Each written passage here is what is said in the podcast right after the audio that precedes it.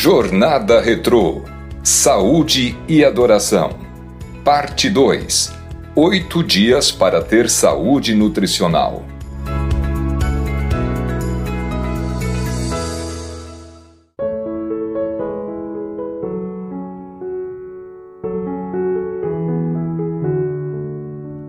Décimo segundo dia As cores da saúde.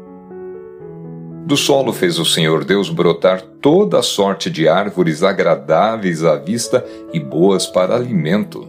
Gênesis 2, verso 9. Este é um tema agradável de abordar: as cores da saúde.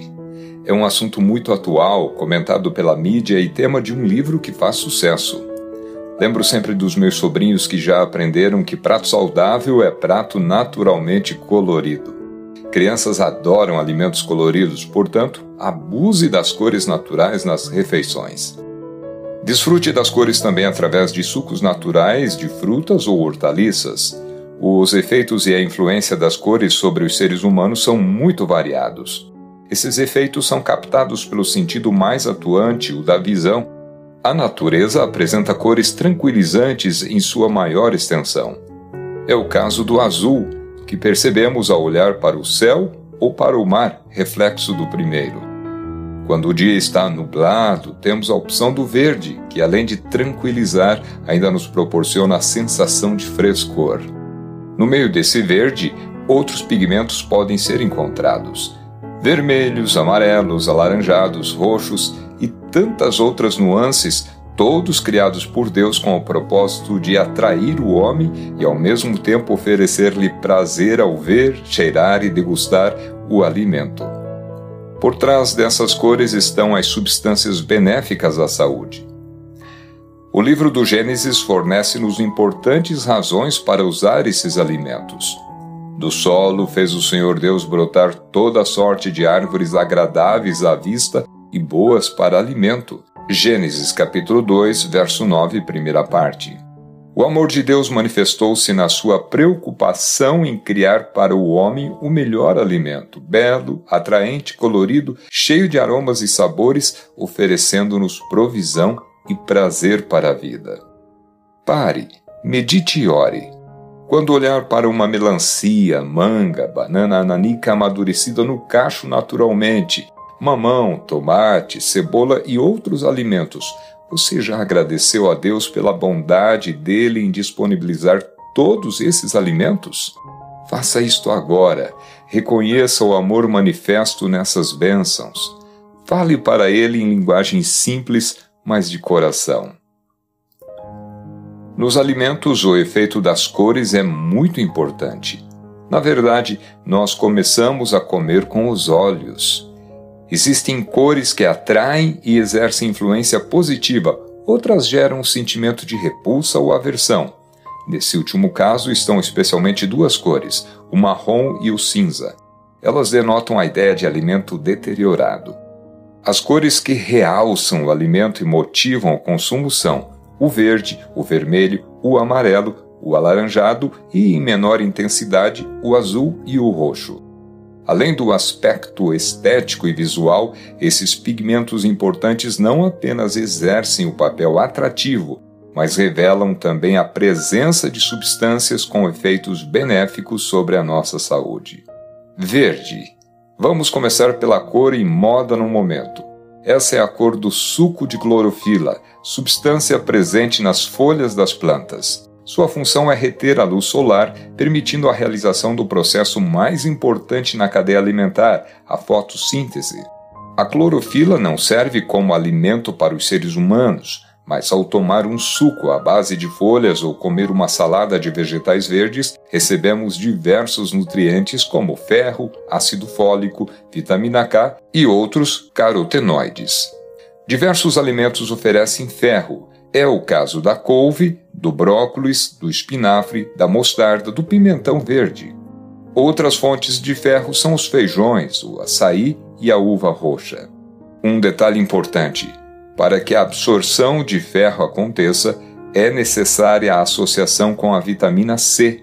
Isso é fácil de resolver utilizando alimentos que contenham essa vitamina. Exemplo: limão, laranja, acerola, tomate, pimentão, uva, abacaxi. Receita deliciosa é o suco de açaí com laranja ou acerola. Amarelo. Outra cor importante em nossa alimentação é o amarelo. Alimentos com essa coloração contêm beta-caroteno, que se transforma em vitamina A em nosso organismo, que fica reservada no fígado para ocasiões de necessidade. Podemos citar a manga, o melão, a cenoura, a abóbora. Esse pigmento também está presente na couve e no pimentão, sob a cor mais intensa, que é o verde. A vitamina A é responsável pela saúde da pele, dos olhos e dos cabelos, além de combater os radicais livres. Alguns alimentos de cores diferentes possuem substâncias com efeitos singulares. É o caso da luteína e da zeaxantina, encontrados no espinafre, milho e outros vegetais amarelos ou verdes, que estão envolvidas nos processos preventivos da degeneração ocular. Isso nos faz pensar que devemos ingerir não apenas algumas porções diárias de vegetais, mas em variedade suficiente para obtermos os efeitos benéficos dessas e outras substâncias. Vermelho a cor vermelha revela a presença de outra substância antioxidante, o licopeno. Ele existe em maior concentração no tomate e na melancia, mas também pode ser encontrado no mamão, no pimentão vermelho e no morango. Estudos recentes demonstram o efeito protetor dessa substância para a próstata. Vermelho arroxeado essa cor define o grupo que contém antocianinas, poderosos antioxidantes com ação inibidora da formação de coágulos sanguíneos e consequente efeito benéfico sobre as doenças cardíacas. É o caso da uva, ameixa, berinjela e beterraba. Branco. Nossas refeições também devem contemplar vegetais brancos, como alho, cebola, nabo, rabanete o alho contém alicina, substância com capacidade de reduzir a pressão arterial. Os alimentos que apresentam cor branco esverdeada contêm flavonoides, elementos que possuem ação antioxidante preventiva do envelhecimento celular. As cores são indicativas também do grau de maturidade de uma fruta ou hortaliça, ponto em que seu sabor e valor nutritivo estão no máximo. É importante lembrar que nós comemos o que compramos. Se não compramos um alimento e o colocarmos na nossa cozinha, ele jamais será consumido. Por isso, dê uma olhada em sua cozinha e encha de alimentos naturalmente coloridos que originalmente protegem seu corpo e sua saúde. Pare, medite e ore. Que tipo de alimento você tem levado para dentro de sua casa? Tem gastado o dinheiro do Senhor em coisas nocivas para a sua saúde e da sua família? Fale agora em oração ao Espírito Santo. Ele vai orientá-lo. Escute-o com muita atenção. Lembre-se de que, para não errar ao glorificar a Deus com aquilo que trouxer para dentro de casa, a receita é: Queres ficar são? João 5,6 Manda-vos levantar em saúde e paz não espereis sentir que estáis são. Crede na palavra do Salvador. Ponde vossa vontade ao lado de Cristo, determinai servi-lo e, agindo em obediência à sua palavra, recebereis forças. Seja qual for a má prática, a paixão dominante que, devido à longa condescendência, prende tanto a alma como o corpo, Cristo é capaz de libertar e anseia fazê-lo ele comunicará vida aos seres mortos em ofensas. Efésios 2, verso 1. Porá em liberdade o cativo, preso por fraqueza e infortúnio e pelas cadeias do pecado. Ciência do Bom Viver, página 85. Vai à feira ou ao supermercado hoje? Procure praticar o que aprendeu. Compre alimentos de cores variadas. Este é o décimo segundo dia da jornada. Como está se sentindo? Está caminhando todos os dias? As cinco pessoas da corrente de oração já receberam alguma visita sua? Faltam 28 dias para o reencontro. Será um dia de vitória, louvor, testemunho e gratidão. Que tal um jejum no próximo sábado como gratidão a Deus por essas mudanças que Ele tem operado em sua vida? Mantenha-se firme, Gente de sucesso faz o que deve ser feito até se acostumar. Você gostaria de ser curado de todas as suas enfermidades? Vá agora à fonte ilimitada do poder. A diferença é a oração. A oração é a resposta para cada problema da vida. Ela nos põe em sintonia com a sabedoria divina, a qual sabe como ajustar cada coisa perfeitamente.